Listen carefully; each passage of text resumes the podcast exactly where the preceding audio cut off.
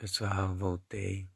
Vocês lembram que mês passado eu disse que é, tinha recebido uma comunicação de um congresso em que um dos revisores dizia que meu trabalho não se encaixava na, naquele congresso, deveria procurar outro.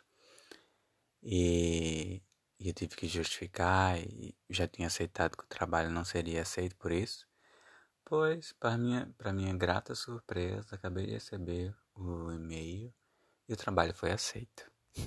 E olha só, claramente percebi que dentro dos revisores teve aquela, aquele revisor que me deu nota baixa, deu um 2, então suspeito que tenha sido esse que escreveu o e-mail dizendo que meu trabalho não seria aceito.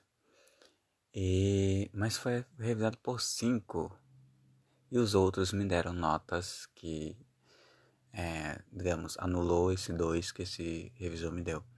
Inclusive, um dos revisor, um dos cinco me deu nota 5, que é a nota máxima. E o que a gente aprende com isso? Primeiro que seguir em frente é necessário, sim. Mas segundo que quando o trabalho é bem feito, mesmo que exista exista crítica, ela não supera a qualidade. E é o que eu tenho tentado passar para vocês.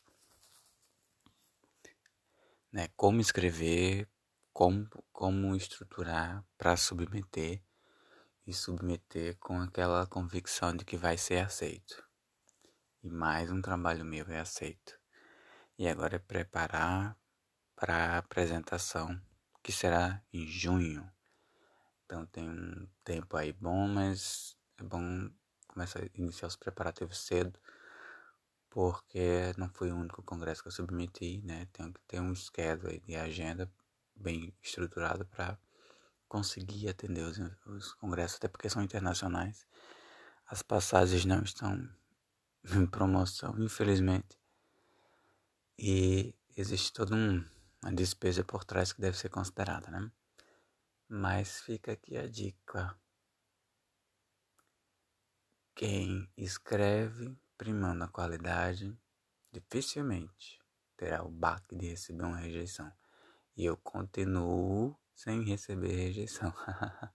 Mais um trabalho aceito. Já perdi até as contas de quantos foram.